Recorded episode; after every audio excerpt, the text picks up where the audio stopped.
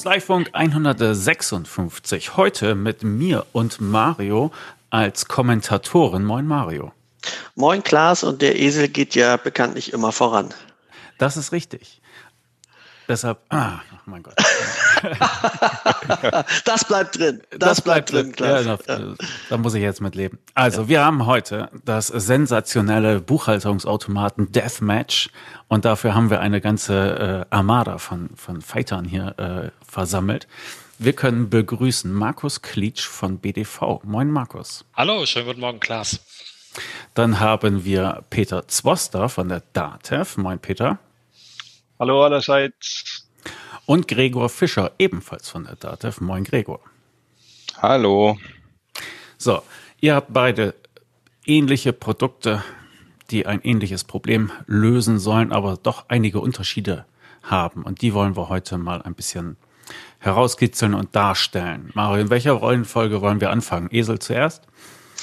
Na, es äh, geht ja erstmal darum, dass wir über die Träume aller Berater reden, Beleg wird eingescannt, fertiger Buchungssatz kommt raus Oder und wir PDF liegen während angeflattert und ja und wir liegen währenddessen in der Hängematte und am Ende kommt unsere überteuerte Rechnung raus. Das ist ja die Zielvorstellung aller Berater und äh, natürlich soll dann auch ein Arab abgegrenzt werden und all diese Dinge, die so sein müssen und natürlich soll die Maschine auch nie Fehler machen, soll alles erkennen können.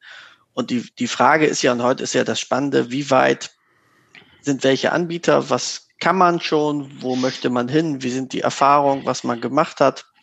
Ähm, ich glaube, das ist, das ist spannend. Und äh, wer anfangen darf, das äh, darfst natürlich immer du entscheiden, denn du bist ja Herrscher dieses Podcastes. So, so, so. Dann würde ich sagen, gehen wir nach Alter. Welches Produkt ist denn älter? Unides oder wie er jetzt heißt, Automatisierungsservice Buch äh, Rechnung? Ich glaube Unides, ne?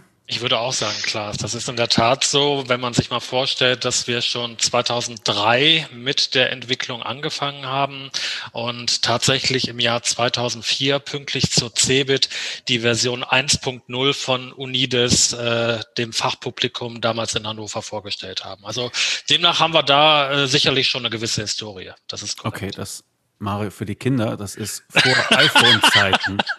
Genau. Ja. Also 2003. Also der Vergleich stimmt zwar nicht so ganz, aber ähm, trotzdem gerne, dass der Herr Klitsch anfangen kann. okay. Ich wollte mich da nicht vorfuschen. ja gut, dann wirf auch eine Zahl in den Ring. Genau.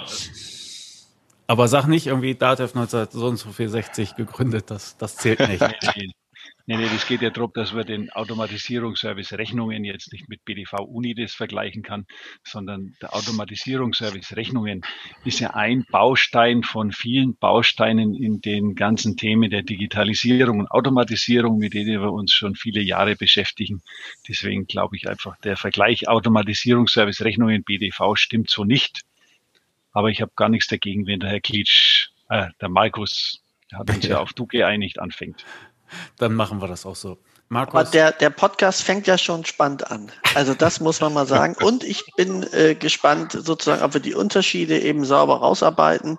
Denn das ist ja auch ein bisschen die Idee, dass man so ein bisschen Orientierung gibt. Und auch wenn wir so, so spaßmäßig ähm, das als Deathmatch äh, hier dargestellt haben, im Endeffekt haben wir uns halt doch alle lieb. Und äh, ich glaube, der Kuchen ist wie immer auch für alle groß genug. Aber jetzt darf Markus einmal anfangen.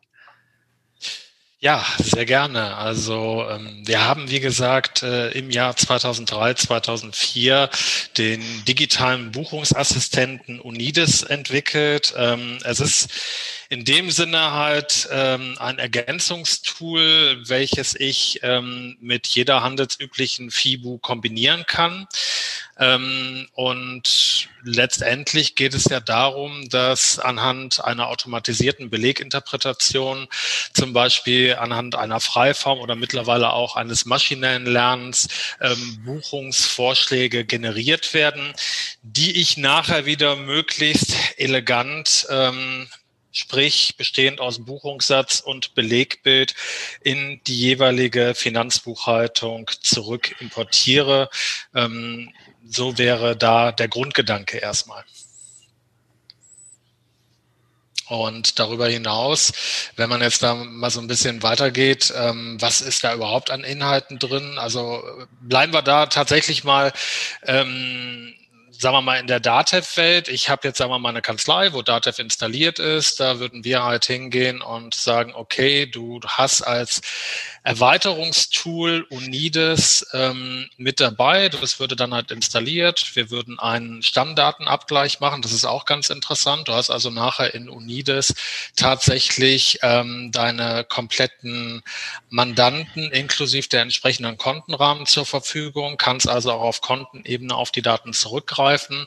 Und äh, dann geht es halt los, dass über welchem Weg auch immer, da gibt es ja verschiedene Möglichkeiten, die Belege Belege, sprich Ein- oder Ausgangsrechnungen in Unides eingelesen werden. Die werden dann halt ähm, danach analysiert im System ähm, mit dem Ziel, dass zum einen Kontierungsvorschläge daraus äh, entstehen, wie eben schon erwähnt.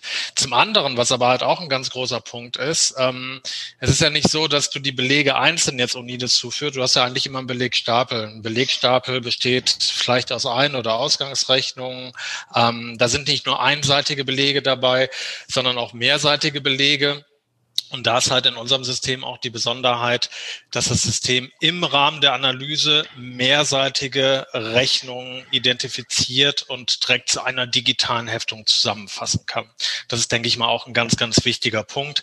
Du hast also nachher ähm, als Kanzleimitarbeiter nichts mehr damit zu tun, dass du jetzt die einzelnen Belege dann noch mühsam per Drag and Drop ähm, zusammenheften muss oder ähnliches am Bildschirm. Das würde also Software gesteuert schon automatisiert passieren. Und muss ich dem äh, Programm dazu irgendwas beibringen? Also zum, zum, also was muss ich tun, dass es so äh, äh funktioniert? Oder ist es, ich sag mal, ich habe das Blank, haue jetzt äh, 10.000 Belege rein mhm. und der weiß genau, wo er es trennt? Oder muss ich ihm sozusagen pro Lieferant einmal sagen, äh, daran erkennst du Anfang, daran erkennst du Ende? Nein, das brauchst du nicht. Das geht also tatsächlich durch die Freiformanalyse automatisiert. Ähm, das heißt, ich muss jetzt nicht mit Anfang, Ende Regeln oder ähnlichen arbeiten. Das wäre jetzt nur bei besonderen Heftungen der Fall, die das System vielleicht mal nicht automatisiert erkennen würde. Da hättest du halt auch immer noch die Möglichkeit, ähm, wenn die Regel ähm, beziehungsweise wenn die Automatisierung jetzt nicht greift, dass du dann noch auf eine Regel zurückgreifen kannst, die du selbst im System anlegen kannst. Und dann funktioniert es in der Tat so, wie du es gerade schon angesprochen hast. Du definierst einen Anfang, ein Ende und äh, noch ein, zwei andere Parameter Parameter und dann würde das sauber getrennt werden. Wobei das jetzt äh, seit einem Jahr bei uns auch nicht mehr notwendig ist, weil wir haben ja mittlerweile das maschinelle Lernen bei uns mit integriert würde dann wiederum bedeuten, du würdest eine vermeintlich falsche Heftung, die durch das System zustande gekommen ist, würdest du äh, dann auch wieder am Bildschirm richtig zusammenführen. Und sobald das einmal gespeichert wurde, ähm, würde das System das automatisch über das maschinelle Lernen verknüpfen, so dass es beim nächsten Mal beim gleichen Kreditoren ähm, dann die richtige Heftung letztendlich bilden würde. Okay.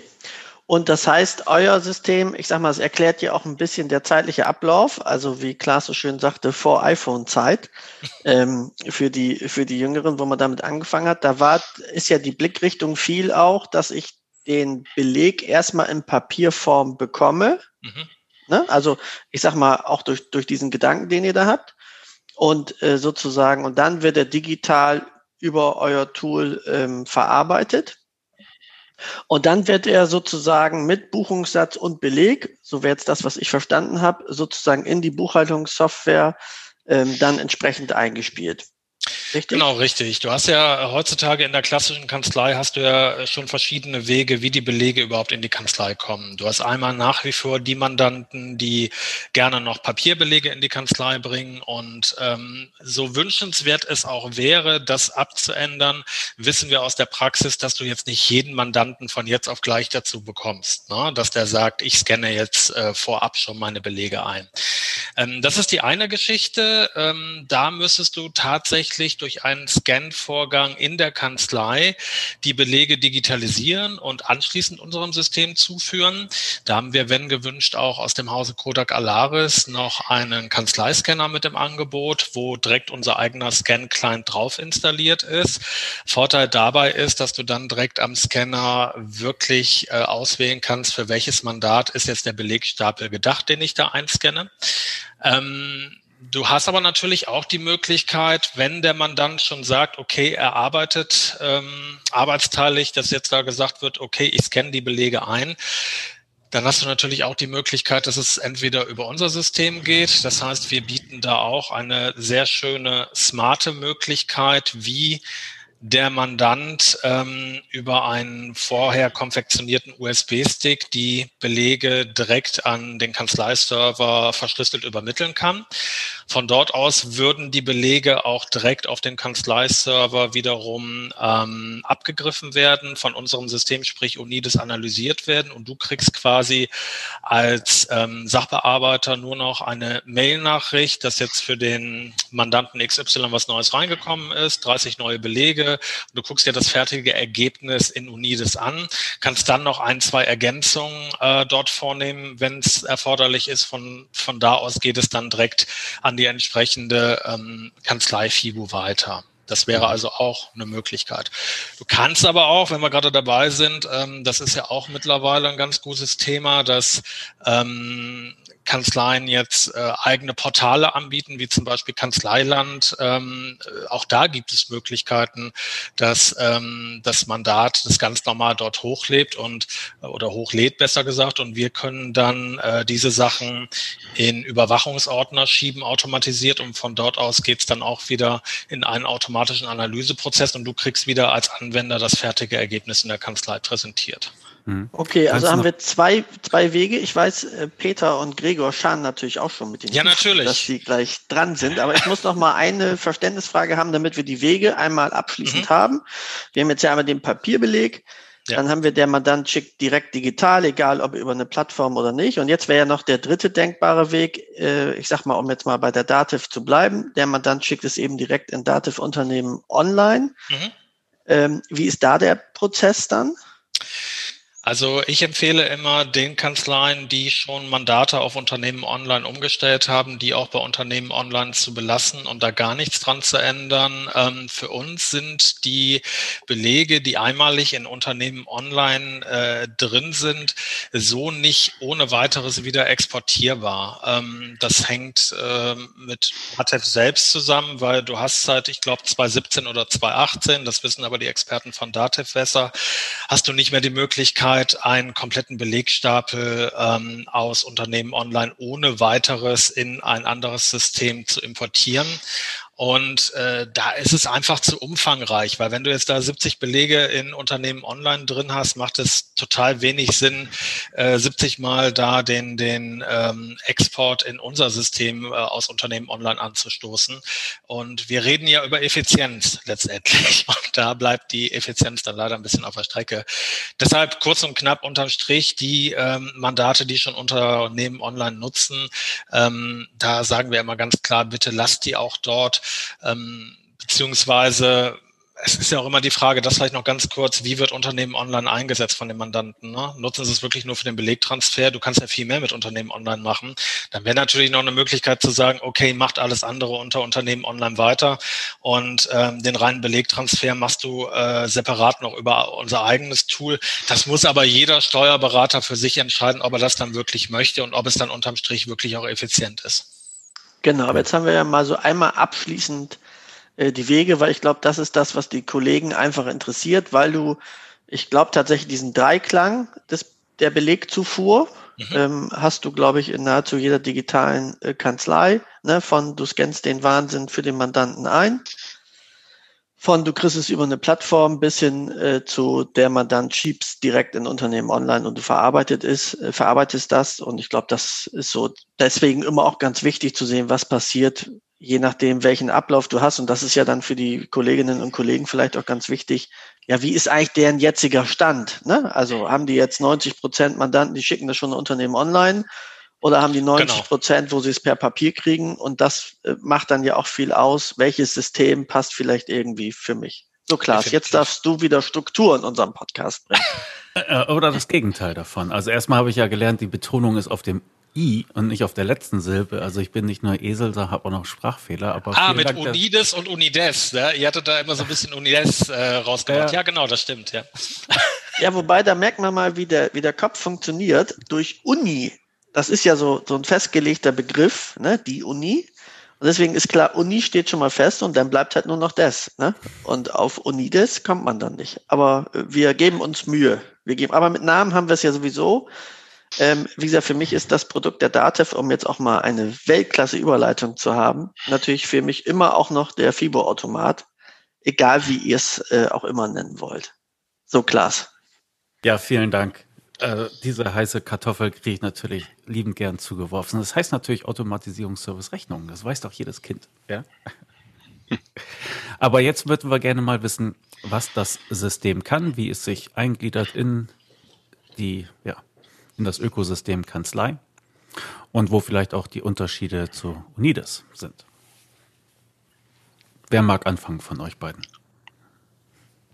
Also vielleicht muss man das Ganze nochmal in den richtigen Kontext stellen. Ich hatte am Anfang schon gleich gesagt, der Vergleich zwischen dem äh, Unides und Automatisierungsservice Rechnungen, äh, den kann man so nicht machen, sondern der Automatisierungsservice Rechnungen ist ein Baustein von vielen Bausteinen zur Digitalisierung und Automatisierung.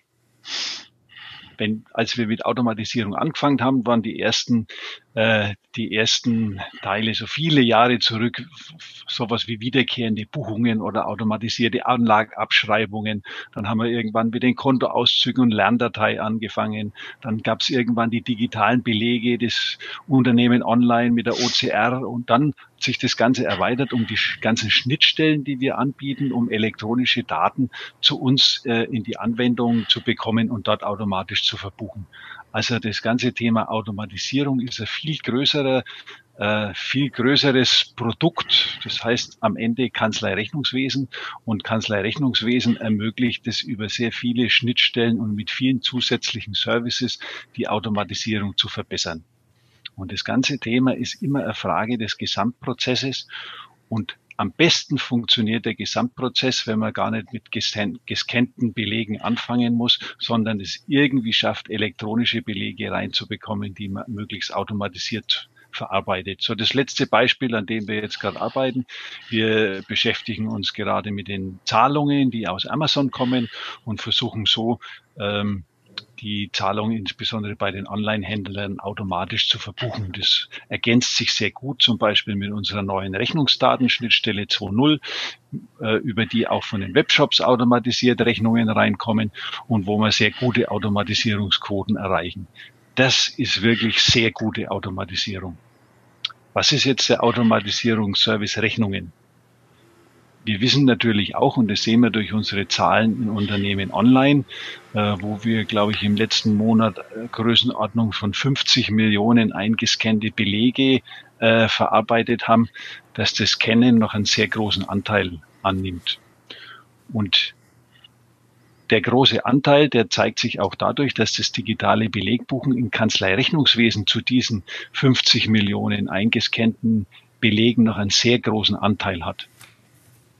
Gleichzeitig haben wir versucht, mit dem Thema äh, künstliche Intelligenz, das ja einen sehr äh, großen medialen Raum einnimmt, äh, erste Versuche zu machen und Automatisierungsservice Rechnungen ist jetzt unser erster Service, den wir gestützt durch künstliche Intelligenz anbieten, der den ganzen Prozess der Verarbeitung der Rechnungen mit dem digitalen Belegbuchen verbessern kann.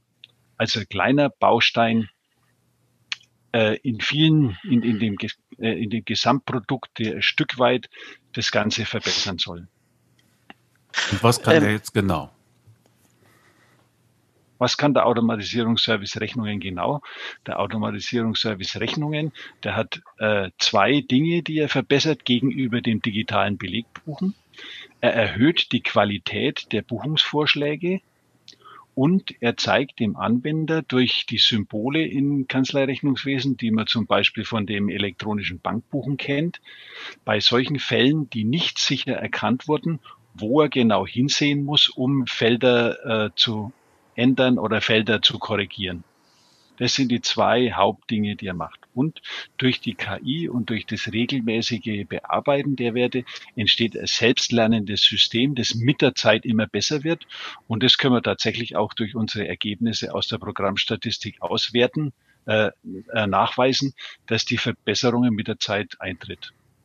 Und sag mal, Peter, dieser Begriff künstliche Intelligenz, also KI, das äh, schwebt ja so immer über allem. Und wenn man sich damit nicht beschäftigt, dann hat man ja die Vorstellung, äh, ich bleib mal bei meiner Traumfantasie, wie gesagt, irgendein Wahnsinnsbeleg kommt rein und das Ding kann denken, würde mich theoretisch beim Buchungssatz hinterher noch fragen, sag mal, wie willst du eigentlich das Wahlrecht in Anspruch nehmen? Ja, dann entscheide ich das noch oder am besten entscheidet das Ding das auch noch, weil es erkennt, was der Mandant wohl am besten will. Und am Ende kommt da was raus. Und wenn man sich dann mit KI allerdings wirklich beschäftigt, dann versteht man eins, dass KI eigentlich begrifflich schon falsch ist, finde ich, weil intelligent ist das Ding nicht. Das ist eigentlich eher, mh, hm, eine, ein künstlicher Sklave. Ich würde mal sagen, das wird begrifflich besser, besser passen, weil es exakte Anweisungen, exakte Regeln, die ich ihm beibringe, die ich ihm aufgebe, befolgt. Wie siehst du das? Oder wie kannst du das vielleicht auch unseren, unseren Zuhörern einmal erklären? Ähm, also was ist für dich KI? Wie würdest du es definieren? Oder vielleicht auch Gregor, der hebt schon den, den Finger. Genau, der ist nämlich genau. Ja, genau. Gregor, das zu beantworten. Das ist nämlich bei ähm, uns der Chef der Truppe, die sich mit der künstlichen Intelligenz beschäftigt. Ja, ich finde es ganz äh, spannend, weil tatsächlich hätte ich ähm, bei dem Sklaven eher noch tatsächlich den klassischen PC gesehen, weil das ist genau, Mario, der, der genau die vorhandenen Regeln exakt ausführt und zwar sehr schnell ausführt. Ähm, aber halt sich wirklich genau nur an die Regeln halten kann und auch nichts links und rechts irgendwie tatsächlich ähm, von diesen Regeln äh, beherrscht. Und ähm, ich finde den Begriff künstliche Intelligenz, ja, er ist ein bisschen überstrapaziert wahrscheinlich, aber letztlich ist er doch treffend, weil was heißt denn eigentlich künstliche Intelligenz oder wie definiert man das typischerweise? Ähm, indem ein, ein System, eine Maschine versucht, intelligentes Verhalten nachzubilden. Und tatsächlich versucht, versuchen diese Systeme, da fallen mittlerweile, wenn man es genau nimmt, eine ganze Menge durchaus drunter, wenn man den Begriff so weit zählt, ähm, viele Sachen drunter. Ähm, zum Beispiel auch, wir haben ja einen Buchungsassistenten eben auch schon lange im Markt und der versucht zum Beispiel dadurch, dass er den Betrag nachrechnet, bevor er ihn tatsächlich übernimmt, natürlich intelligentes Verhalten nachzubilden. Ne? Das würde man vielleicht auch von einem Menschen so typischerweise erwarten. Auf der anderen Seite ist das natürlich was, was total vage ist, ähm, weil was ist denn schon intelligentes Verhalten und vor allem ändert sich das nicht auch über die Zeit. Also das, was vor 30 Jahren noch irgendwie intelligent war, ähm, zum Beispiel ein Bremsassistent im Auto, ist heute irgendwie Commodity. Das ist in quasi jedem Auto drin. Das ist schon ganz normal. Und insofern ändert sich das natürlich. Ähm, wo es dann tatsächlich, glaube ich, jetzt ein Stück weiter geht irgendwie, sind diese Aspekte, das ist ja ein Spezialgebiet, wo es heute halt sehr aktiv ist, äh, rund um das Machine Learning oder auch Deep Learning. Und da kommen wir jetzt schon in so Felder rein, wo sich die Systeme sehr viel schneller dem annähern, was du dir vorhin vorgeschlagen hast. Allerdings ist es ja nicht so, also wir sind noch von so Superintelligenz oder ähnlichem sehr weit entfernt, also muss ich ja noch nicht irgendwie über welche Terminator-Sachen Gedanken machen. Ähm, aber die Systeme verstehen tatsächlich schon deutlich besser, was auf solchen Belegen draufsteht ähm, und wie die zu interpretieren, interpretieren sind. Ja, also, ähm, aber immer in dem Kontext, in dem sie halt gerade unterwegs waren. Ja, das ist schon immer noch sehr isoliert. Intelligentes Verhalten nachbilden, ähm, finde ich, finde ich als, als Ansatz oder als Erklärung ähm, eigentlich ganz gut. Und auch äh, sozusagen die Frage, was ist eigentlich intelligent? Und äh, was ich vielleicht noch zu, zu ähm, Peter ergänzen wollte, ist, ähm, klar ist das ein kleiner Baustein, ich sag mal vom, vom großen Kunstwerk, ne? also angefangen mit wirklich automatisierte Buchungen, ähm, was natürlich auch die Arbeit erleichtert, ne? ähm, oder eben, dass sich die Abschreibungen natürlich automatisiert einspielen und so weiter, was man ja früher alles eben händisch äh, gemacht hat, was dann ja auch sozusagen ohne ohne Beleg quasi stattfindet, ja, einfach weil ich da Überleitung mache. Trotzdem ist natürlich diese Automatisierung, ne, das ist, äh, wie gesagt, der Traum aller und das ist ja auch das, was übrigens dem Berufsstand ja auch vorausgesagt wird.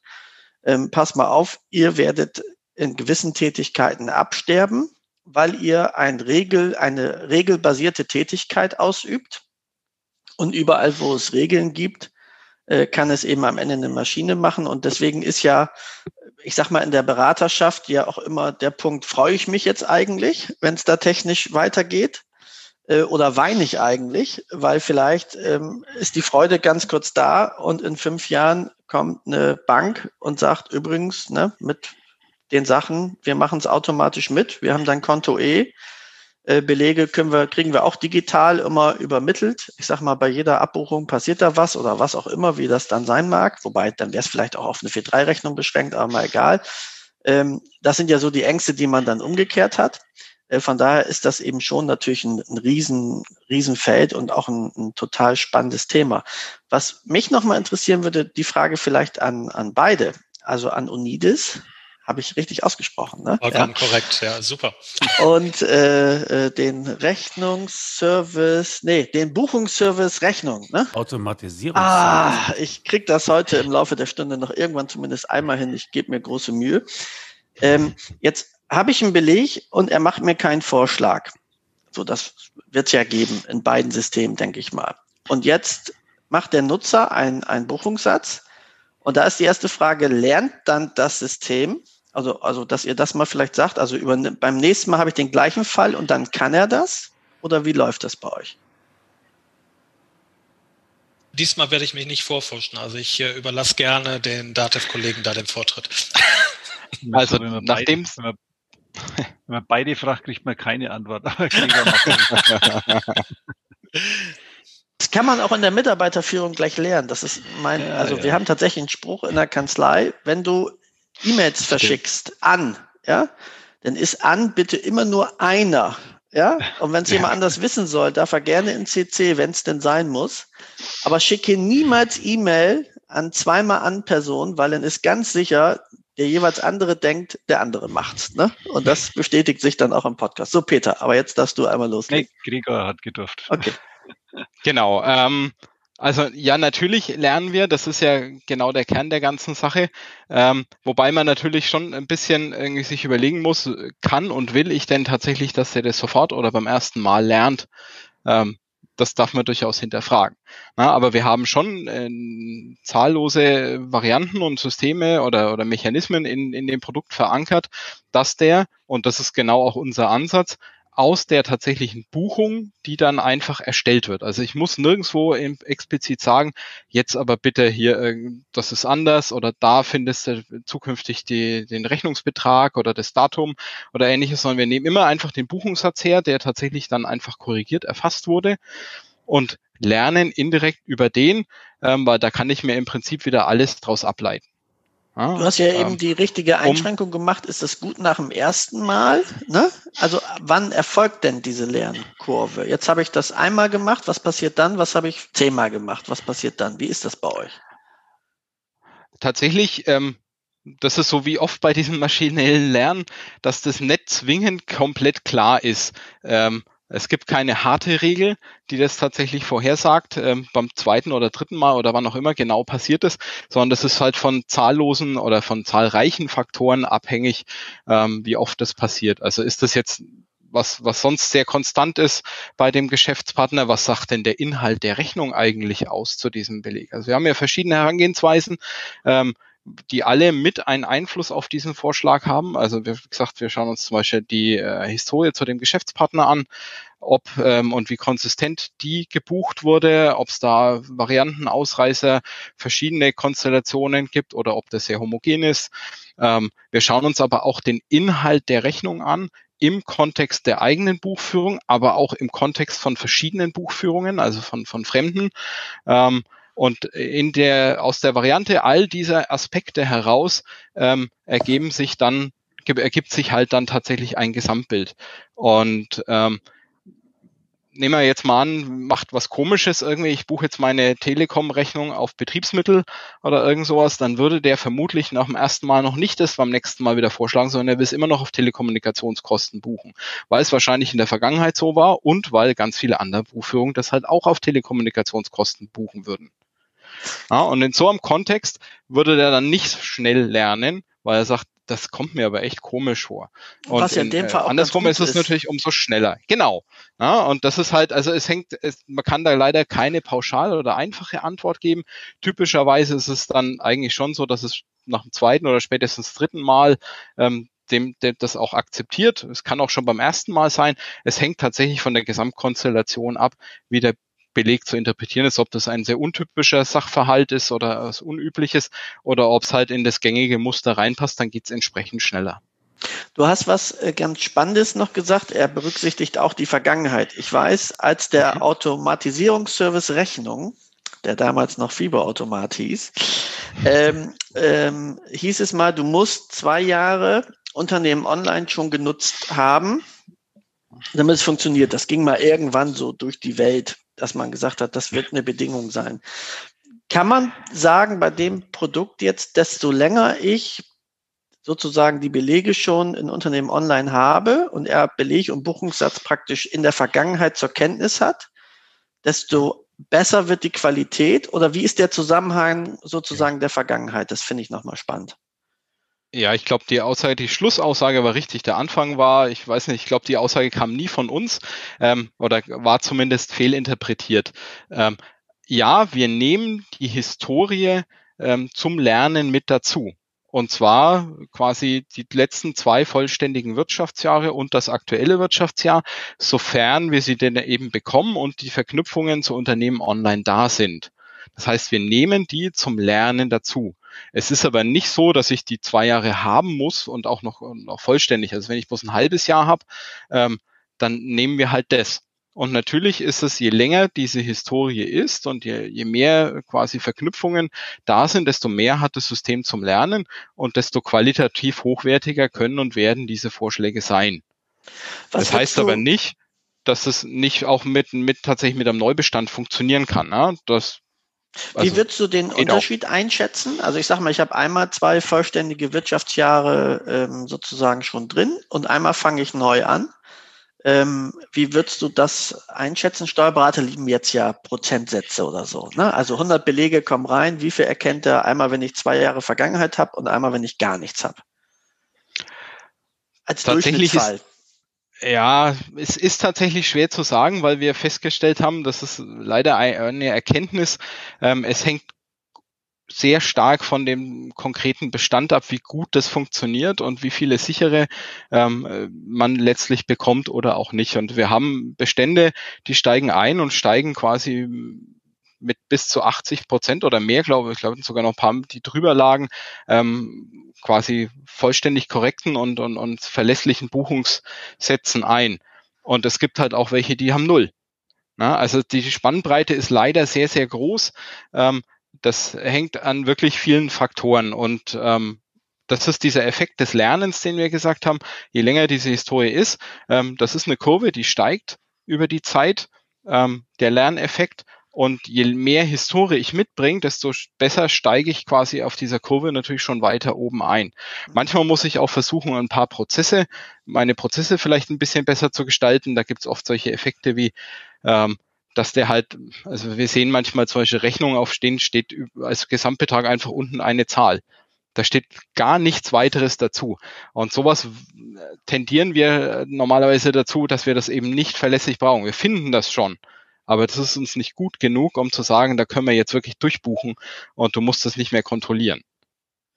Und, ähm, und das kann ich halt auch unterstützen. Ja, natürlich lernt er das auch. Da gibt's aber dann tatsächlich Effekte, die wir erst lernen, wenn wir, wenn der Anwalt uns tatsächlich unsere Vorschläge explizit bestätigt. Das heißt, das dauert auch tatsächlich im Live-Betrieb dann und nicht nur aus der Historie herausgetrieben ein, ein paar Monate, ein, zwei Monate, ähm, und man dahin kommt, in, äh, immerhin unter der Hypothese, dass es sich um eine Monatsbuchführung handelt.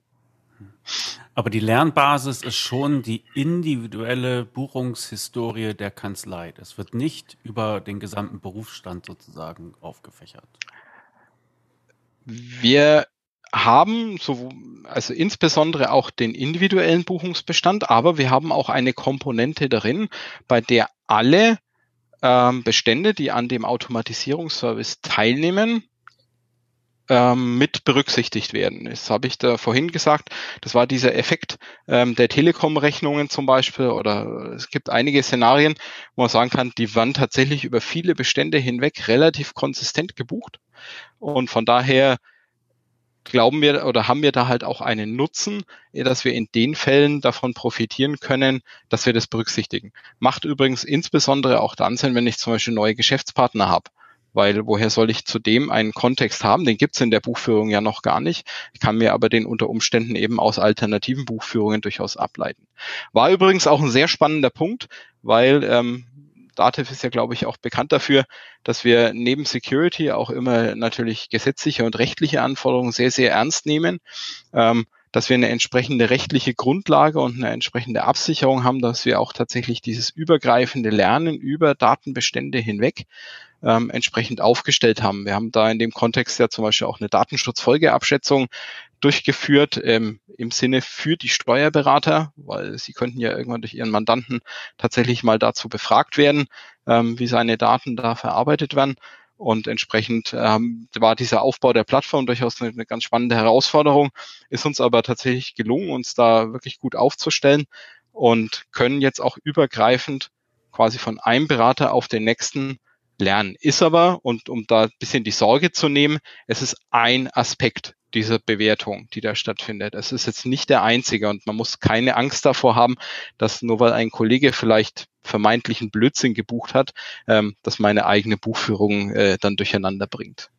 Na, ich wollte noch einen Tipp geben zur Steigerung der Qualität. Mario kann ihn sich schon denken. Also da müsst ihr so eine gewisse Kanzlei aus dem Norden von Deutschland da rausnehmen. die, die reißt alles, die reißt alles nach unten. Die, die reißt, reißt, alles nach unten. Genau. So ist das. Letzte Frage vielleicht dazu. Es gibt ja im Automobilbereich zum automatisierten Lernen zwei Ansätze. Einmal sozusagen das von Tesla, äh, wie die daran gehen. Äh, und einmal, ich würde es mal fast sagen, der, der übrige Automobilmarkt. Und jetzt eure Einschätzung, wie ihr daran geht. Seid ihr Tesla oder seid ihr VW? Dann musst du ja erstmal sagen, wohin denn bitte der Unterschied ist. Das, das wissen die beiden und ich kann es ja kaum erklären, weil ich habe nur einmal kurz verstanden in einem Vortrag, dass es da einen Unterschied gibt. Äh, dass Tesla ganz klug ist und die Autos deswegen so günstig anbietet, weil die eigentlich verstanden haben, dass die Daten das Gold sind und die eben jede Fahrt quasi aufzeichnen und gucken, wie reagiert der Fahrer bei welcher Situation und das verwerten. Das spielt ja so ein bisschen mit rein, was Gregor gerade auch sagte, also das Nutzen der anderen. Ne? Äh, währenddessen, ähm, ich sag mal, die klassischen äh, Anbieter eher sozusagen in standardisierten Regeln bleiben und dadurch etwas weniger lernen. Und deswegen die Frage, wie, und, weil Gregor ja sagte, das ist ein Teil dessen, wird mich interessieren, wie viel Tesla und wie viel VW. Wie würdet ihr das einschätzen? Oder wie würdest du es einschätzen, Gregor? Ähm, also wenn du mich schon so direkt ansprichst, ähm, sage ich natürlich gleich als erster auch was ich glaube, wir sind auf tatsächlich auf einem ganz guten Weg, einen Kompromiss zu finden vielleicht. Ähm, ich glaube, wir bewegen uns sehr stark Richtung Tesla. Wir verwenden und, und wollen auch sehr viele von, von den Daten, die die Systeme aufzeichnen ähm, und, und die gebucht werden, also zumindest von den Leuten, die teilnehmen, tatsächlich auch dafür verwenden. Und das, das ist ja auch, glaube ich, eine, eine der Riesenchancen, die wir an der Stelle haben. Ähm, in den Steuerkanzleien wurden in der Vergangenheit sehr, sehr viele Daten und werden auch heute noch sehr akribisch und sehr genau und sehr korrekt ähm, erfasst. Und warum sollte man sich dieses Wissen, das dort quasi erfasst wird, denn nicht auch zunutze machen? Ähm, also insofern, wir wollen das nutzen und wir nutzen es auch äh, an den vielen Stellen heute schon.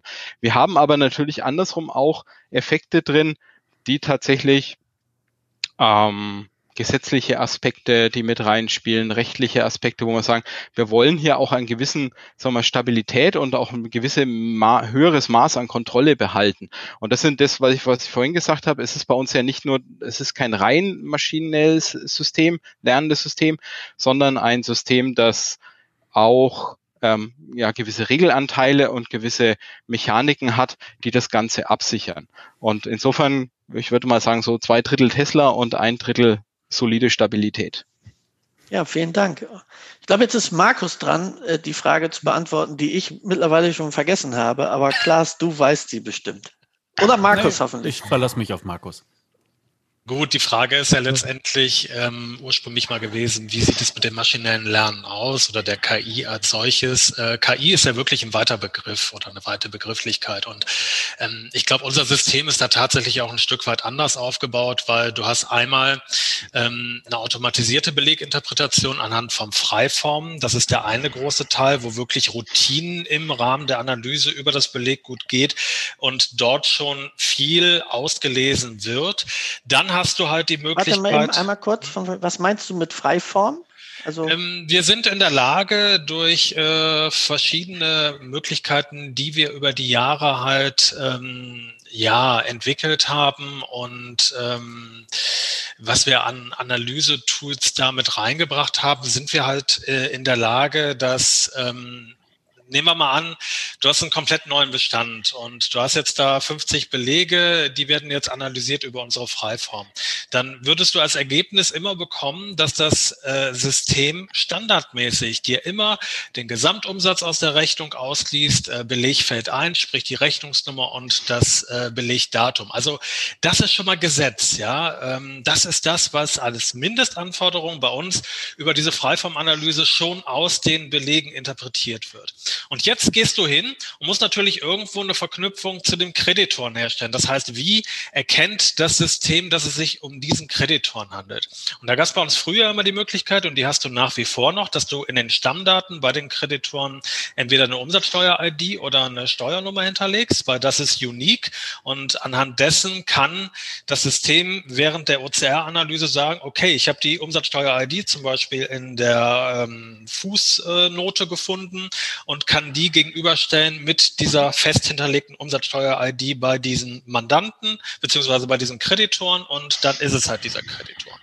Mittlerweile hast du aber auch die Möglichkeit, und da kommen wir jetzt äh, in den Bereich maschinelles Lernen rein, ähm, dass du sagst, ähm, ich will mir gar nicht die Mühe machen, eine Umsatzsteuer-ID in unseren Stammdaten noch zu hinterlegen, weil wenn du einen Datenübertrag machst äh, von den Kanzlei Rewe-Daten in unser System, wirst du höchstwahrscheinlich in Kanzlei Rewe den Kreditoren und die Kreditorennummer drin haben, aber nicht unbedingt die Umsatzsteuer-ID in Datev gepflegt haben. Das machen manche Kanzleien, aber viele haben es halt auch nicht.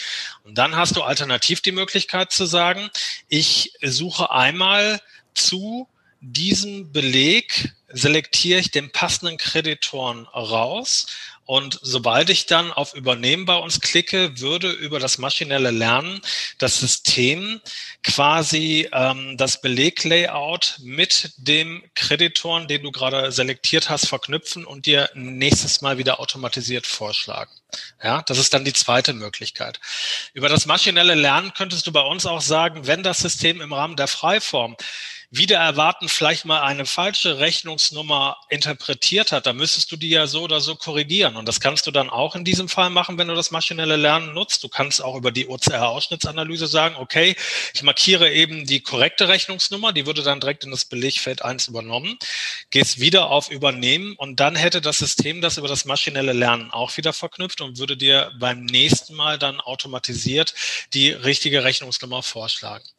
Und wir haben natürlich noch einen dritten Punkt. Ähm, du kannst darüber hinaus natürlich auch noch mit äh, selbstdefinierten Regeln arbeiten. Wenn du jetzt zum Beispiel sagst, ich möchte bei einem bestimmten Kreditor die Lieferscheinnummer immer in Belegfeld 2 oder sonst wo haben, im Text oder was auch immer, dann kannst du das über eine einfache Regel definieren und dann würde dir für dieser, für diesen Kreditoren würde dir dann ähm, der gewünschte Wert immer in dem von dir gewünschten Feld mit ausgegeben werden.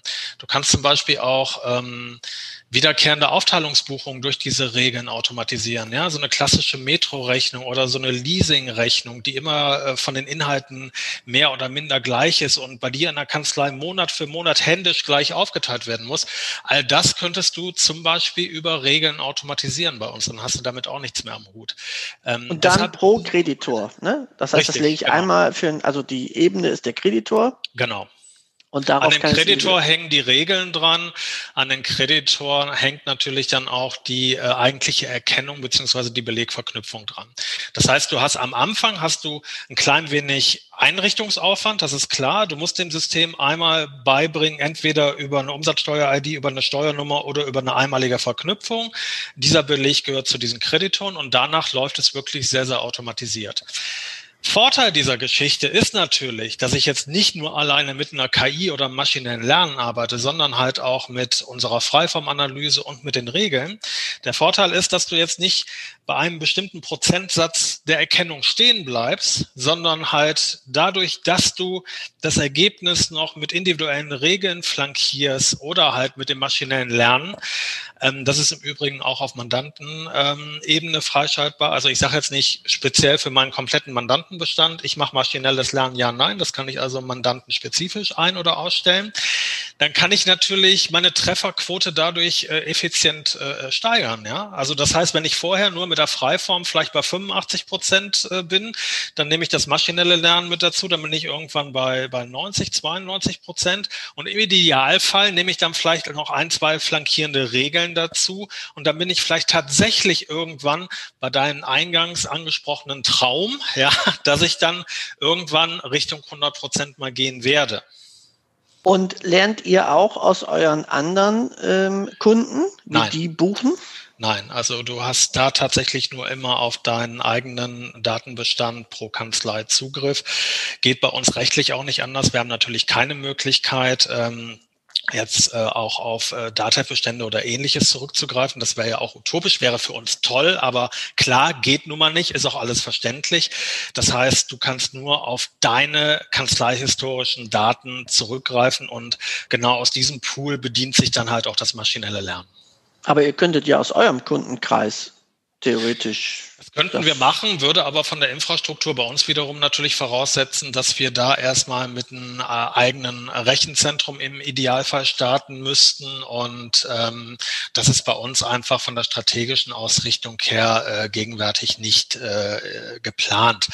Und was man ja auch ganz klar sagen muss, weil äh, das hatte der Peter und äh, der Gregor auch eben natürlich sehr schön gesagt, das kann man von den beiden Systemen nicht ähm, unbedingt so vergleichen, weil es ja ein viel größeres Ding, ein viel größerer Ansatz ist. Da kann ich auch nur sagen, ja, das ist richtig. Wir sind ja für den DATEV-Steuerberater optional auch nur ähm, quasi genau in dieser Kerbe ein Erweiterungsmodul. Das muss man ja ganz klar sagen. Wir ersetzen ja jetzt nicht Kanzlei-Rechnungswesen, wir äh, ersetzen nicht die Funktionalitäten von Unternehmen online. Wir ähm, haben auch nicht den Anspruch zu sagen, ähm, hier der, der Konto-Ausschussmanager wird von uns ersetzt. Äh, diese Tools haben wir auch alle gar nicht im Angebot. Da grenzen wir uns auch ganz klar ab und sagen lediglich, wenn du halt einen digitalen Buchungsassistenten benötigst, auf den du halt auch noch selbst ähm, ein Stück weit einwirken kannst, weil ich glaube, das ist das Spannende. Also ähm, es wird dir nicht halt was vorgeschlagen und entweder ist jetzt die Ampel rot oder grün und du hast es zu akzeptieren und kannst dann irgendwann sagen, ja, wenn vielleicht äh, eine Routine reinkommt und das maschinelle Lernen greift, dann wird es irgendwann vom Ergebnis her besser. Du kannst das Ergebnis halt direkt ma nicht manipulieren, sondern äh, letztendlich darauf einwirken, es ergänzen und zu einem höheren Prozentsatz führen. Und das ist, glaube ich, der ganz spannende Ansatz bei uns. Also wenn ich das einmal mache, nur für mein Verständnis, mhm. äh, Markus, dann übernimmt er das beim nächsten Mal. Korrekt. Okay, das heißt, man kann ja so ein bisschen sagen, also Tesla null, ne? äh, so vom, das muss man ja auch mal, das war ja sozusagen die Eingangsfrage ja. und, und vielleicht mal die Zusammenfassung für mich so ein bisschen und ihr korrigiert mich sofort, wenn ich äh, Quatsch erzähle. Ähm, bei Unidis ähm, wäre praktisch, ähm, also wenn ich mal unterstelle, ich hätte eine sehr, sehr gute Mitarbeiterqualität, ja, und die wären sehr, sehr, sehr fleißig und sehr, sehr wissend und würden immer anpassen, dann komme ich dort sehr schnell zu meinem individuellen Ergebnis, weil er das eben, ich sag mal, ohne Umwege sofort übernimmt und einspielt. Und äh, der, der Datev-Weg ist ähm, praktisch, dass ich sage, na ja, ähm, also ich gucke mir halt auch an, was außen in der Welt ist. Ich gucke mir natürlich auch an, was du buchst. Und wenn ich mir sicher bin, aus dieser Kombination, dann übernehme ich das für die Zukunft. Das heißt, wenn man mal so möchte, so hätte ich es jetzt wahrgenommen und Gregor will schon draufdrücken. Ich befürchte, ich habe es falsch zusammengefasst. Ich hätte also ja auch noch direkt einen Buzzer, also äh, äh, ja. Äh, ja, aber das ist ja mal wichtig, was kommt als Kernbotschaft an? Ne? Und vielleicht mögt ihr es ja sonst mal zusammenfassen, ja. bevor ich so blödsinnig zusammenfasse. Also ich denke mal, äh, ähm, du hast es schon recht gut zusammengefasst. Äh, wo ich allerdings jetzt nicht d'accord gehen würde, ist, ähm, dass du jetzt diese super technisch affinen Mitarbeiter in der Kanzlei bei uns benötigst, um das System wirklich. Äh, nee, technisch nicht. Aber ich sag mal, sie korrekt buchen.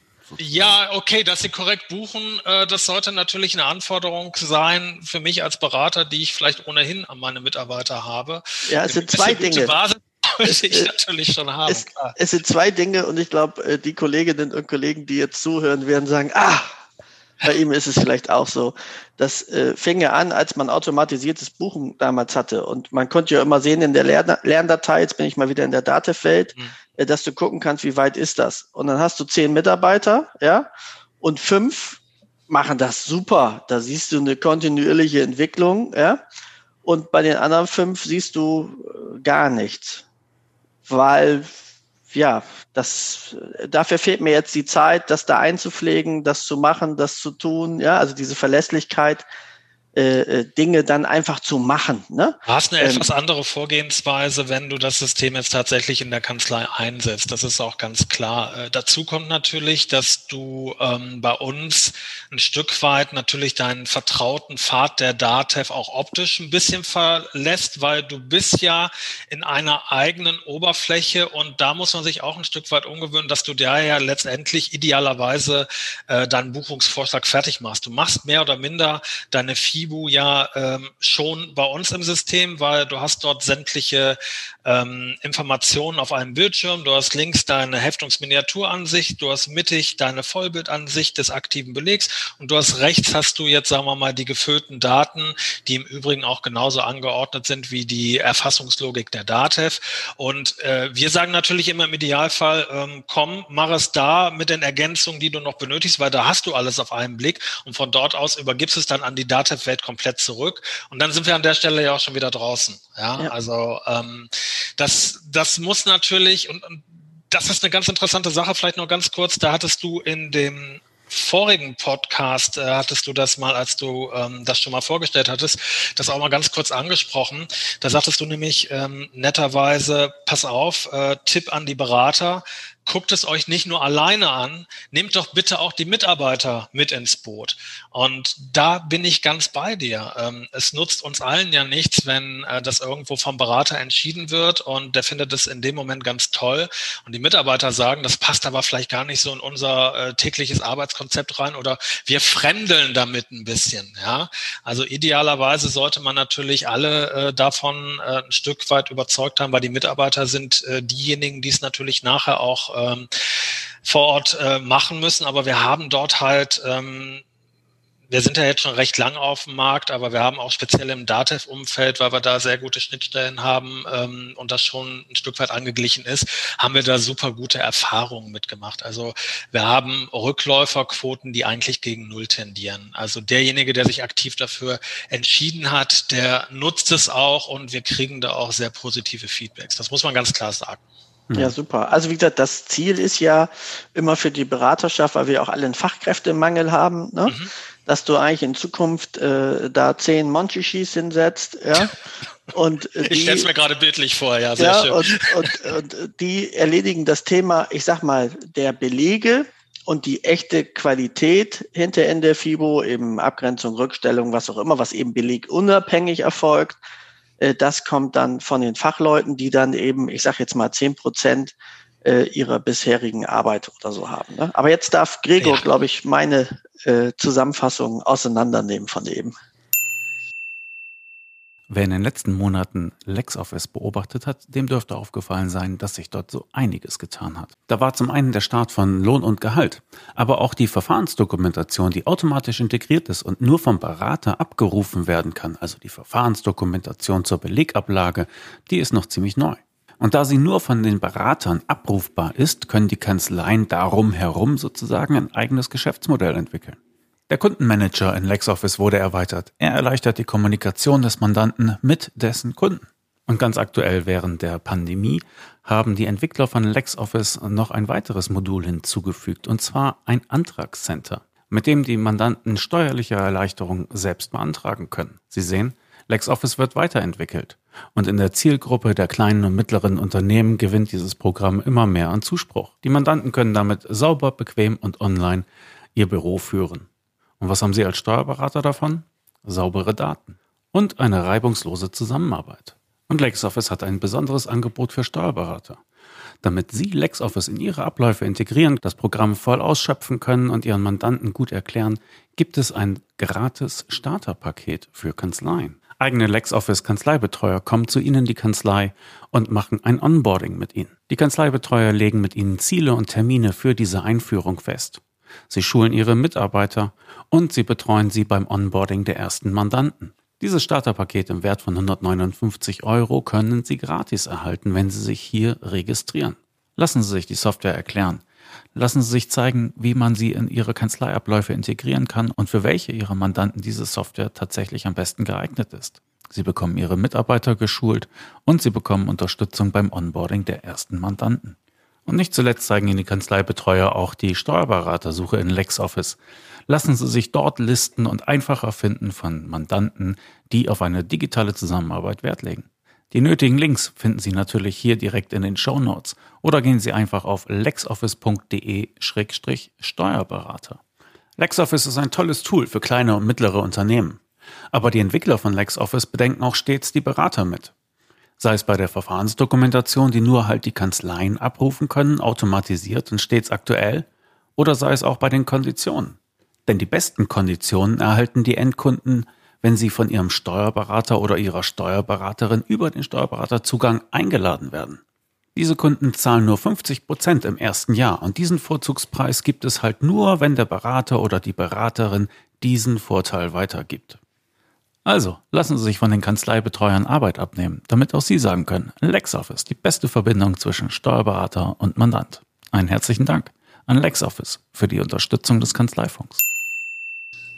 Ich hätte gerne noch eine Ergänzung gemacht zu dem Thema mit der Lerndatei. Ich möchte es schon bestätigen. Das ist, äh, entspricht auch unseren Erfahrungen, dass die Lerndatei in manchen Kanzleien sehr gut eingesetzt wird, aber in vielen Fällen auch nicht gut eingesetzt wird. Und deswegen, äh, die, eins unserer Themen ist auch, die KI soll uns helfen, solche regelbasierten Systeme mit der Zeit immer stärker abzulösen. Beispiel, wir haben ja äh, seit langer Zeit jetzt in der Bank die Lerndatei und wir sehen, dass die mit gemischtem Erfolg verwendet wird und wir arbeiten gerade daran, mit Hilfe der KI die Lerndatei Bank zu ersetzen. Das ist sicherlich ein längerer Prozess, aber wir denken, dass es auf Dauer eigentlich nicht die Aufgabe des FIBU-Sachbearbeiters sein kann, sich hinzusetzen und dem System irgendwelche Regeln beizubringen, wie was zu verbuchen ist, sondern der FIBU-Sachbearbeiter soll das machen, was er am besten kann, nämlich das beurteilen, wie irgendwas richtig gebucht wird oder zu kontrollieren, wie das System äh, irgendwelche Vorschläge gemacht hat, um was zu verbuchen. Aber der soll sich nicht einlassen in die technischen Zusammenhänge. Wie muss ich denn jetzt eigentlich eine Regel formulieren, damit es richtig gebucht wird? Das sollte auf Dauer eigentlich abgelöst werden durch Mechanismen der KI. Bin ich d'accord. Also ähm, ist bei uns auch nicht anders. Nur, ähm, wie du eben gemeinsam mit Gregor auch schon erwähnt hast, ähm, man fängt irgendwann mit der KI oder ich sage tatsächlich immer lieber mit dem maschinellen Lernen an.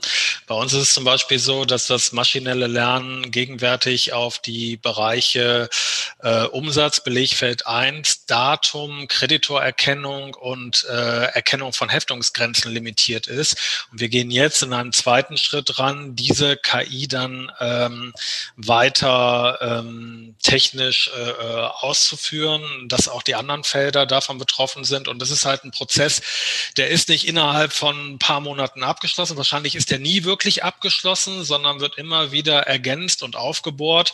Und genau da sind wir auch äh, bei. Nur wir bieten es halt seit einem Jahr schon flankierend mit an. Und natürlich soll der FIBU-Sachbearbeiter letztendlich entlastet werden. Das ist auch ganz klar. Und da äh, sehe ich aber auch speziell bei unseren Kunden immer äh, sehr schön, dass ähm, da auch schon sehr arbeitsteilig ähm, letztendlich gearbeitet wird. Also es ist ja jetzt vermessen zu sagen, der FIBO-Sachbearbeiter geht tatsächlich hin, wenn noch die Papierbelege reinkommen und äh, geht jetzt zum Scanner äh, der Kanzlei und äh, verarbeitet die dort erstmal, guckt sich dann das Ergebnis an und äh, bastelt dann noch 50 äh, Regeln da dran. Äh, das sicherlich nicht. Ähm, also damit da auch keine Missverständnisse auftauchen, so ist es auch nicht gedacht. Ähm, der Scan-Prozess kann sehr schlank gehalten werden, der kann von Aushilfskräften gemacht werden, der kann vom Empfang gemacht werden. Letztendlich ist der FIBO-Sachbearbeiter da, sich das fertige Ergebnis bei uns im System anzuschauen, ein, zwei Ergänzungen zu machen, das noch ein bisschen zu flankieren, vielleicht tatsächlich mal mit einer Regel nebenher. Aber die Hauptarbeit, äh, das habe ich glaube ich eben auch schon zum Ausdruck gebracht, wird bei uns schon durch die Freiformanalyse erledigt. Ähm, maschinelles Lernen und Regeln sind flankierend zur Freiform zu sehen. Und äh, unterm Strich, wenn du alle drei Tools zusammensetzt, hast du ein sehr, sehr gutes Ergebnis unterm Strich. Ich hätte ja noch mal gerne ein konkretes Beispiel für eine Regel. Du hast es vorhin schon so angedeutet, ne, Metrorechnung mhm. oder so etwas, aber mach doch mal ein schönes Beispiel für so eine Regel. Wie könnte die aussehen und wie kann die helfen? Ja, eigentlich ist die Metro-Rechnung dafür gar nicht das aller, allerbeste Beispiel, weil bei der Metro-Rechnung hast du auch noch andere äh, Hürden dabei. Wenn zum Beispiel da noch ein bisschen privat mit eingekauft wird, dann kommst du mit normalen Regeln da schon nicht hundertprozentig weiter. Aber von mir aus bleiben wir dabei. Wir könnten hey, das bei uns. Aus, was du meinst. Also Sagen wir mal, du hast eine klassische äh, Leasingrechnung. Wir hatten immer eben hier von Mario das Thema VW, also nehmen wir mal äh, eine VW-Leasingrechnung. Da hast du jetzt zwei Fahrzeuge drauf mit insgesamt drei Positionen. Ich sage jetzt mal, für das erste Fahrzeug wird eine Leasingrate monatlich fällig, fürs zweite Fahrzeug wird äh, eine Kfz-Versicherung und eine monatliche Servicerate für die Werkstatt fällig. Dann kann ich halt hingehen und sagen, das, was ich normalerweise händisch mache, nämlich drei Aufteilungsbuchungen daraus zu generieren, die entsprechenden Gegenkonten und Kostenstellen dann äh, äh, gegenüberzustellen. Das kann ich halt automatisieren. Das äh, funktioniert bei uns über eine Aufteilungsregel, indem du sagst, ähm, ich habe ein Suchgebiet. Äh, dieses Suchgebiet kannst du anhand einer Schablone in diesem Dokument festlegen. Innerhalb dieses Suchgebiets suchst du dir dann ein Ankermuster, ein Schlagwort aus. Das kann jetzt beim Fahrzeug zum Beispiel das Kennzeichen oder ähm, die Fahrgestellnummer sein. Und ähm, wenn du diese zwei Parameter angegeben hast, würdest du als letzten Parameter dir noch aussuchen, wenn das System innerhalb dieses Suchgebiets, sagen wir mal, die Fahrgestellnummer gefunden hat, ähm, welchen Teilbetrag aus der Rechnung, der dort ausgewiesen ist, soll ausgelesen werden. Das könnte jetzt zum Beispiel der Bruttowert der Leasingrate äh, sein. Dann mache ich da auch einen Rahmen drum über ähm, den Mauszeiger. Ähm, dann erkennt die OCR das auch direkt als Betrag. Dann bestätige ich das einmal und dann weiß das System, wenn ich jetzt bei dem Mandanten eine VW-Leasing-Rechnung habe, dann schaue ich, finde ich in diesem vorher definierten Suchgebiet mein Ankermuster, sprich die Fahrgestellnummer? Wenn ja, würde der daraus resultierende Betrag ausgelesen, den ich vorher einmalig in der Regel markiert habe. Und da muss das System ja einmalig noch wissen, wenn ich jetzt diesen Teilbetrag habe, was mache ich denn überhaupt damit? Wie soll das denn verbucht werden? Und dafür gibt es dann für diese Regel noch einen Kontierungsvorschlag, den ich auch innerhalb dieser Regel einmalig einbette. Und dann funktioniert das. Klingt jetzt erstmal in dieser Trockenübung ähm, etwas kompliziert, ist es aber wirklich nicht. Also wenn du das zwei, dreimal geübt hast, geht dir das so von der Hand. Und ähm, vielleicht haben wir ja auch die Möglichkeit, ähm, in der nächsten Woche, wenn wir es uns nochmal live anschauen, darauf auch mal einzugehen, weil ich denke, es ist für alle Beteiligten hier manchmal ein bisschen schwierig, das in so einer Art Trockenübung ähm, wirklich immer äh, versuchen zu verdeutlichen. Ich denke, vieles wird klarer, wenn man einfach mal die jeweiligen Oberflächen sieht und einfach mal so ein Workflow von A bis Z sich innerhalb des Systems anschaut. Wobei ich also, bin ja ein alter Excel-Freund äh, und da ist meine Lieblingsfunktion wenn dann. Ähm, kann man sich das so vorstellen? Das ist äh, sozusagen wenn dann und habe ich ja. beliebig viele wenn danns? Also kann ich sagen, ich brauche wenn, also wenn Kfz-Nummer, wenn das von Max Müller ist, Ja. Wenn das, ich bin jetzt mal, also kann ich das beliebig machen, könnte ich auch sagen, wenn das Weihnachten pro ist. Aufteilungsregel. Du kannst momentan 100 Regeln pro okay. äh, oder 100 Szenarien pro Aufteilungsregeln hinterlegen. Das dürfte reichen. Das dürfte erstmal reichen. Wir mussten es aber in der Tat aufbohren. Wir waren früher irgendwann mal bei knapp 50 und dann kam mal ein Pflegedienst dazu, Thematik viele Fahrzeuge, Tankkartenabrechnung, ähnliches. Und da haben wir es halt nochmal aufgebohrt. Und das sind genau diese Anwendungsgebiete. Ich meine, du sitzt doch äh, ansonsten an deiner Tastatur und bist doch schon frustriert, wenn du diese Rechnung reinkriegst. Und wenn du das im Idealfall zu 100 Prozent automatisieren kannst und selbst wenn du es bei einer Metro-Rechnung erstmal zu 80, 90 Prozent vorkontieren kannst und dann noch ein, zwei Änderungen vornimmst, dann bist du doch da schon mal auf der sicheren Seite. Gut. Also ich finde, ihr habt das trotzdem hervorragend gemacht, aber du hast recht und du spielst ja darauf an, dass wir äh, das uns auch mal angucken wollen, anstatt. Ich wollte dir auch mal eine schöne Überleitung geben, Klaas. Das war's. Das ist sehr, ja gar nicht gewohnt, sowas. Das ist ja gar nicht gewohnt, sowas.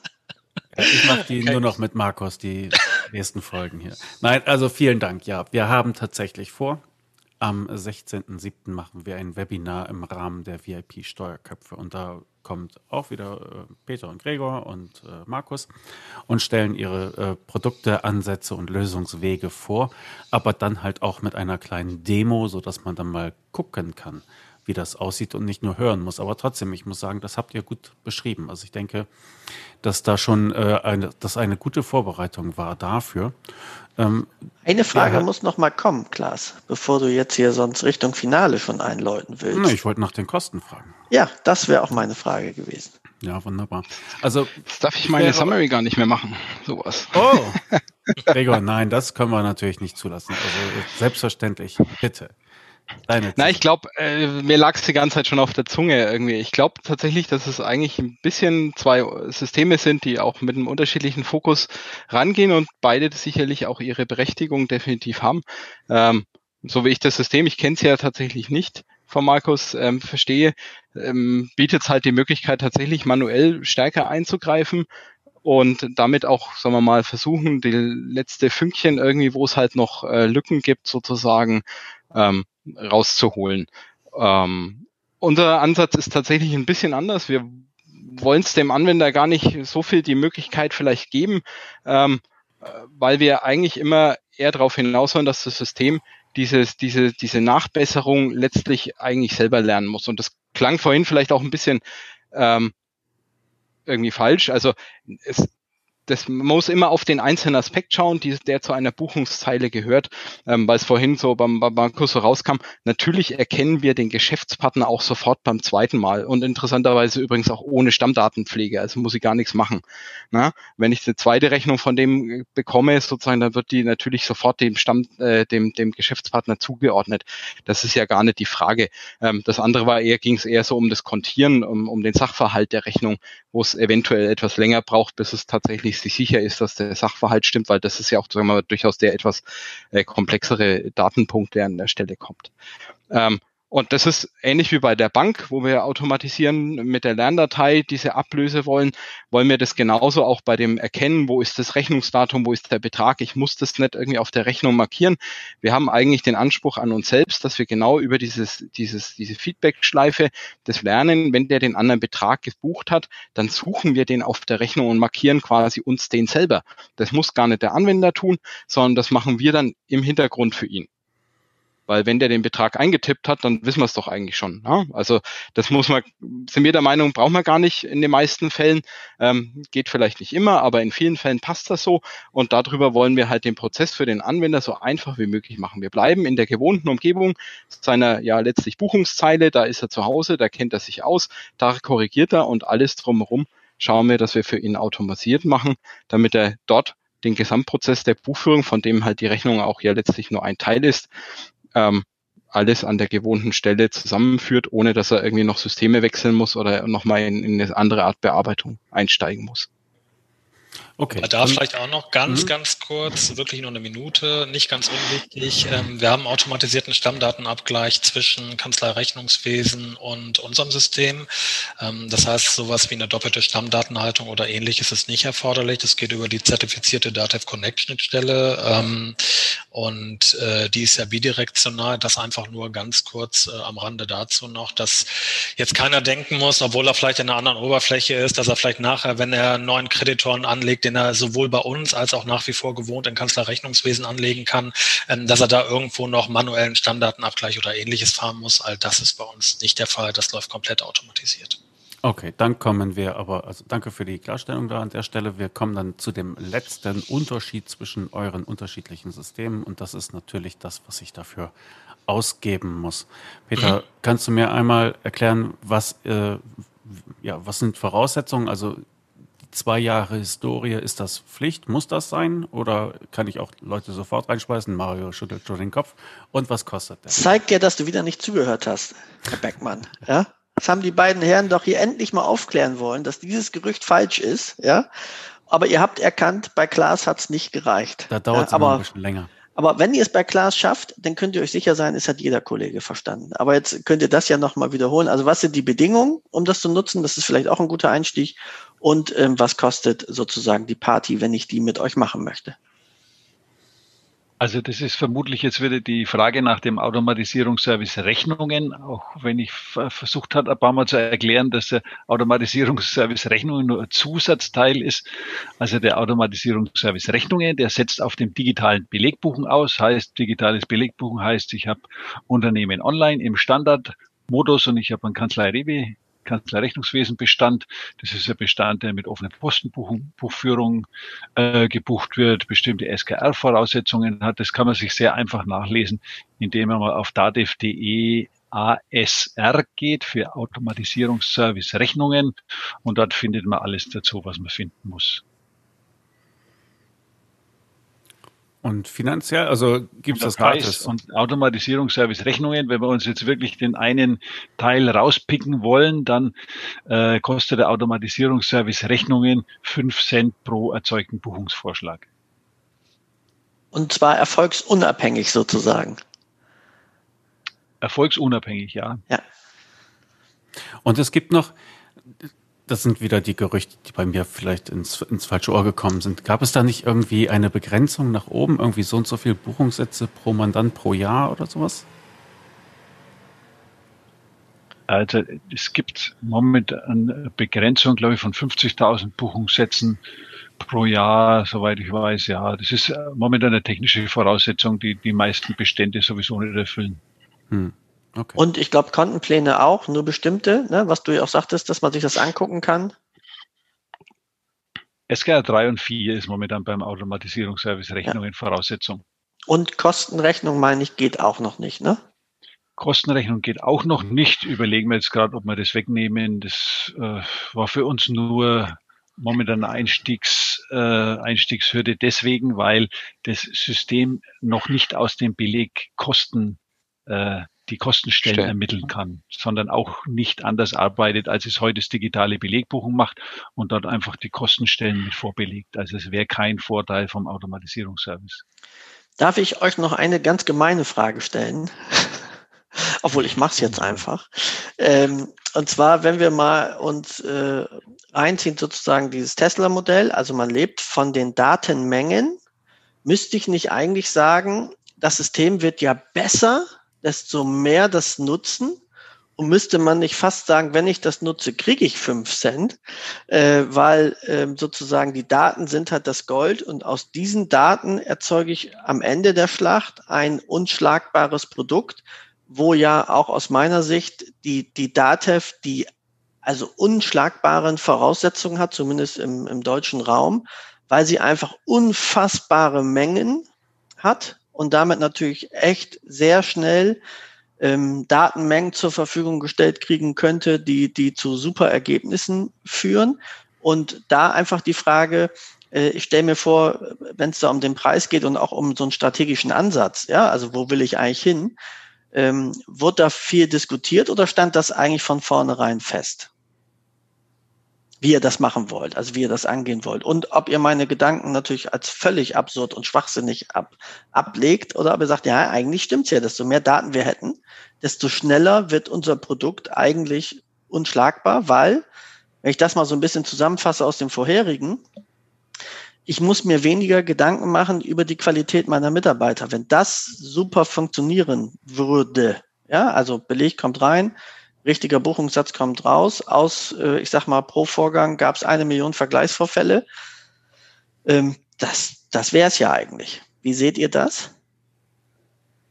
Also wie war die Frage? Äh, wir verkaufen ein Produkt, für das wir was zahlen, glaube ich, habe ich verstanden. Ja, die, der Gedankengang ist ja, dass die Daten sind ja das neue, ja. das neue Gold. Ja, und desto ja. mehr Daten ihr habt, und so ist ja auch ein bisschen euer Ansatz, ihr lernt aus der Gemeinschaft.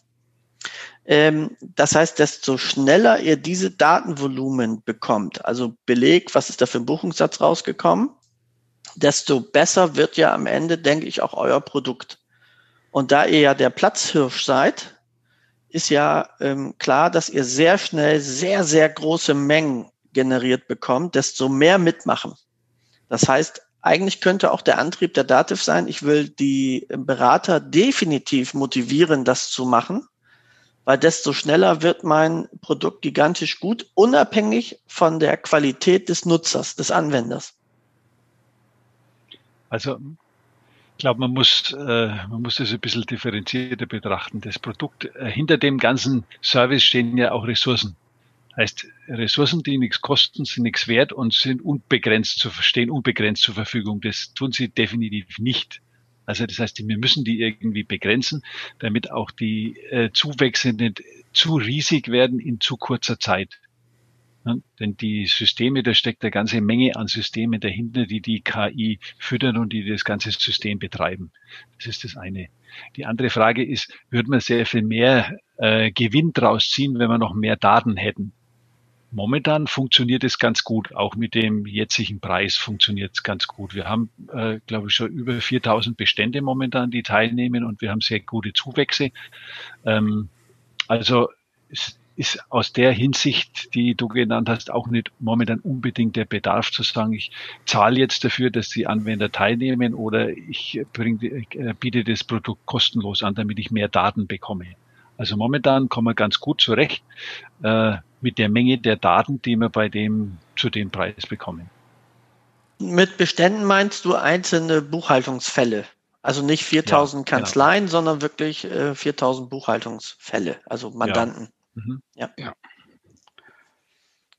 Okay. Ja, also würde ich auch nochmal zustimmen. Ich glaube, die Datenmenge ist schon recht solide, auf die wir im Moment aufsetzen. Natürlich wird es besser, wenn es mehr wird, aber man muss, genau wie der Peter das gesagt hat, auch tatsächlich die, die Rechenleistung, die, die Kapazitäten, die dafür dann letztlich äh, erforderlich sind, ja auch irgendwie dagegenhalten. Ähm, und insofern ist es, glaube ich, schon durchaus gerechtfertigt, dass wir für die Leistung, die wir da bringen, auch letztlich was, was äh, verlangen. Ähm, tatsächlich ist mir jetzt auch bisher leider noch nicht untergekommen, dass mir irgendjemand gesagt hat, ob ich nicht lieber Tesla fahren will und der gibt mir ein bisschen Geld dafür. Ähm, ist auch noch nicht passiert, leider. Na, Tesla ist ja, also um das Modell dann nochmal ein, einzugreifen, äh, verhältnismäßig günstig für das, was das Ding kann. Und äh, die Strategie tatsächlich, die die dahinter stehen haben, ist, dass die einfach Masse Masse generieren wollen. Ja, und deswegen die Autos bewusst in eine Preisklasse gepackt haben, ähm, dass sie, dass sie mehr, mehr bekommen. Ne? Und wenn ich das mal übertrage, ist natürlich auch bei der DATF das Genossenschaftsmodell. Also jetzt zu sagen, ich sag mal, wir geben fünf Jahre lang Geld aus, weil dann haben wir halt das unschlagbare Produkt, ist natürlich vielleicht auch eher was für ein Start-up, was es machen würde und sagt, ich verbrenne jetzt mal die nächsten fünf Jahre x Millionen an Geld um dann aber sozusagen, also die Marktmacht zu haben, an meinem Produkt kommst du nicht vorbei. Ne? Aber das fand ich mal ganz spannend, weil das halt unterschiedliches strategisches Denken ist. Ne? Wie gehe ich daran? Und wenn ich sage 4000 Bestände, ähm, klar ist das für die kurze Zeit sicherlich okay, aber ein Teil der Wahrheit ist natürlich auch, das, das natürlich nichts. Ne? Also jetzt für das Gesamtvolumen, da bist du jetzt nicht im zweistelligen Prozentsatz. Und ähm, da, das ist ja das, wo man sicherlich hinkommen muss, damit es schneller wächst. Zumindest hätte ich das ein bisschen so, so verstanden. Ne? Ja, aber der Rest ist, glaube ich, klar geworden. Und dann darf ja, jetzt ja, Marco. ist, ist auch halt eine gemeine Frage. Also habe ich ja vorher angekündigt mit gemeiner Frage. Ne? Also hat mit auch nichts anderes von dir erwartet. Ne? Aber also vielen Dank, dass ihr uns das so vorgestellt habt. Und ihr seid halt äh, Product Owner und könnt halt auch nicht alles bestimmen daher. Also müssen dann halt auch Sachen rechtfertigen, auf die sie keinen Einfluss haben. Aber ähm, interessanter Gedanke, den du da trotzdem mit eingebracht hast. So, jetzt müsste Markus noch einmal erklären, wie viel er Geld Mario gibt, damit Mario BDV eingeht. Gute Idee, ne? Gute, Gute Idee, Idee. schon mal. Ja, also bei uns ist es in der Tat vom Preismodell ein bisschen anders. Wir lizenzieren Arbeitsplatz beziehungsweise Server bezogen, unabhängig von der Zahl der zu verarbeiteten Belege. Also ganz klar, wir haben keine Pay-per-Page-Abrechnung. Wir sind jetzt nicht von äh, den zu verarbeitenden Mandanten her irgendwo gedeckelt. Ähm, das heißt, bei uns bist du eigentlich immer sehr klar kalkulierbar, weil du dir einfach nur am Anfang von so einer Konfiguration überlegst, ähm, wie viele Unides-Lizenzen willst du im gleichzeitigen Zugriff in deinem Kanzleinetzwerk haben? Wir arbeiten da mit Concurrent-User-Lizenzen, also Fließlizenzen. Ähm, du kannst jetzt zum Beispiel äh, zehn User anlegen und ähm, wenn du jetzt drei Fließlizenzen Unides hast, dann können halt drei von den zehn gleichzeitig mit Unides arbeiten. Sobald einer aus dem System rausgeht, wird die Fließlizenz wieder für die Allgemeinheit frei. Und dann ist halt die Frage, ähm, du kannst da drumherum natürlich noch äh, die Module erweitern. Das ist immer ein bisschen abhängig, ähm, wie weit möchtest du deine Prozesse tatsächlich automatisieren und wie sollen die Hand in Hand gehen? Ich hatte eingangs schon mal erwähnt, du kannst halt, wenn gewünscht, noch einen Kanzleiscanner von uns erwerben, wenn du wirklich noch sehr papierlastig bist. Du musst es aber nicht zwangsläufig, also wenn du ein gutes Multifunktionsgerät hast, ähm, was wirklich ähm, nachher auch OCR-tauglich ist bei kritischem Beleggut. Unter kritischem Beleggut verstehe ich jetzt dünne Belege ähm, mit Nadeldruck, äh, wo die AGBs schon durchschimmern. Ähm, dann würde ich halt immer auf eine professionelle Lösung gehen, also auf einen reinen äh, Belegscanner. Aber somit sind wir halt, um da auf den Kern zurückzukommen, äh, ähm, gegenüber diesen Transaktions- oder volumenbasierten Lösungen sind wir immer sehr klar kalkulierbar. Okay, fein. Magst Dann du denn wir- auch mal eine, eine Summe nennen als Beispiel, wenn du sagst, ich Ja, klar, jetzt kann ich, kann ich natürlich machen. Also ich könnte jetzt natürlich mit diesem Log-Angebot äh, rausgehen und sagen, wenn du jetzt einen Einzelplatz mit unserem System nur Unides bestückst und ähm, das ist nicht im Netzwerk drin, dann kriegst du Unides für eine Einmalinvestition, sprich für einen Kaufpreis von ungefähr 1000 Euro und einer monatlichen äh, Wartung, die was weiß ich bei 10, 15 Euro liegt.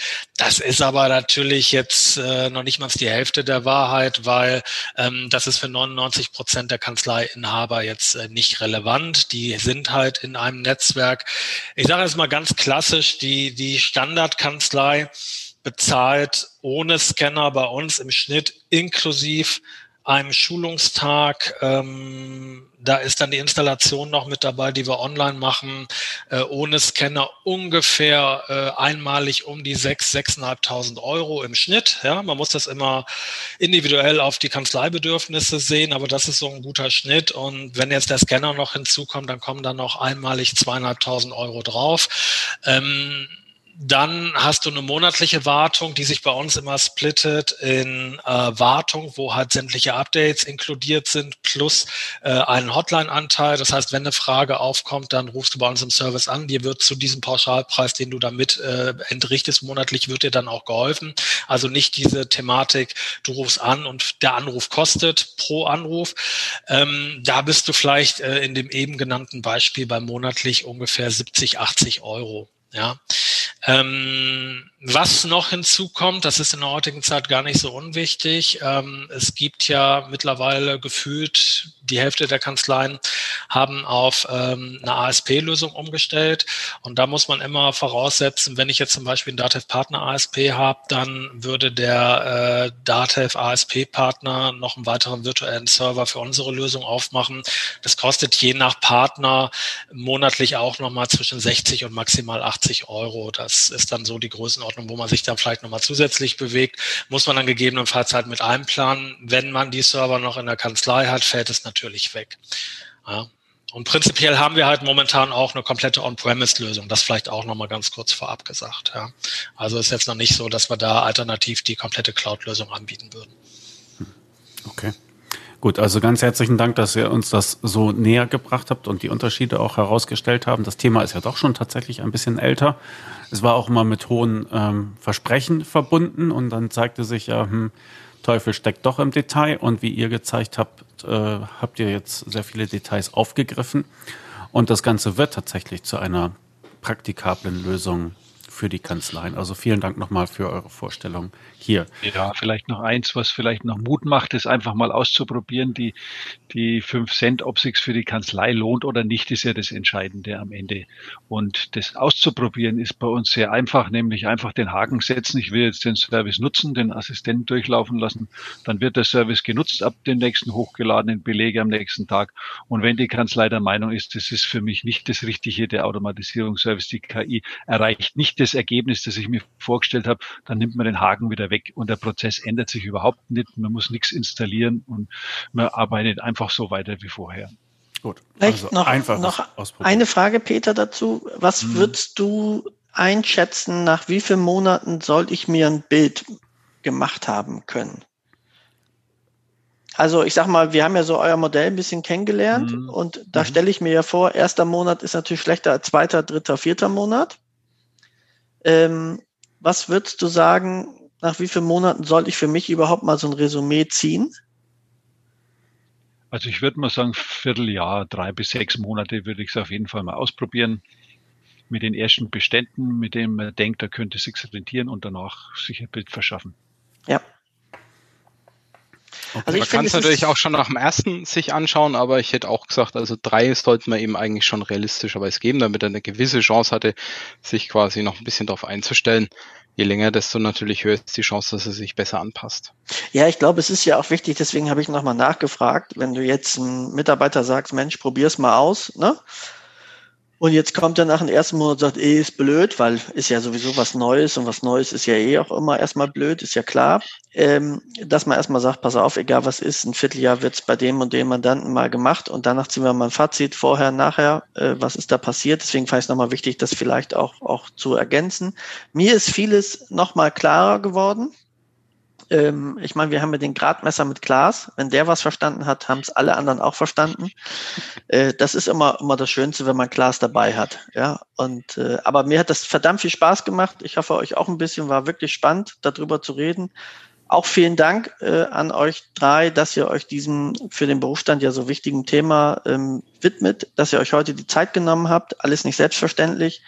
Ähm, fand ich wirklich, wirklich klasse. Ich freue mich total aufs Webinar, wenn man noch ein bisschen was sehen kann dazu. Ich glaube, das ist auch nochmal spannend, dass man ein richtiges Gefühl kriegt.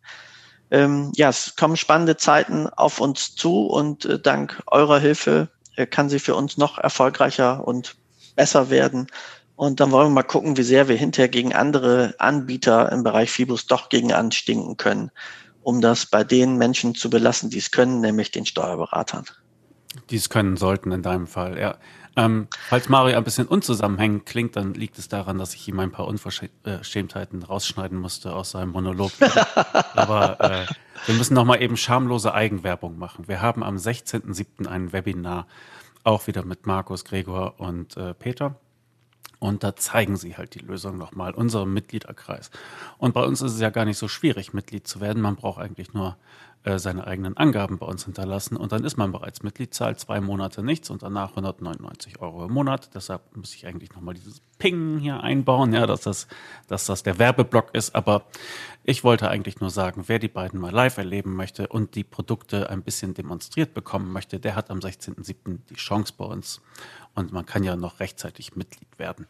Und das haben wir gemeinsam mit dem Automatisierungsservice Rechnung ein Wunder, jetzt, ich, ein zum Wunder zweiten Mal, zum zweiten Mal richtig gesagt. Ähm, das kann man ja mal ausprobieren und wenn es einem halt nach zwei Monaten nicht gefällt, dann schmeißt man es wieder raus, sozusagen, unseren Club, ähm, auch ohne Risiko. Und man wäre auf jeden Fall im Webinar dabei und ich glaube, das haben wir an dem Podcast schon gesehen.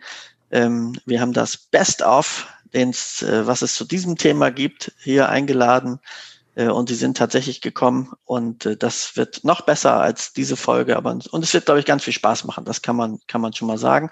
Und euch untereinander auch schön, dass ihr es alles so sportlich seht, dass das ein faires Miteinander ist. Das zeichnet auch aus. Und um unser Deathmatch dann auch offiziell zu beenden, ich würde sagen, es endet unentschieden.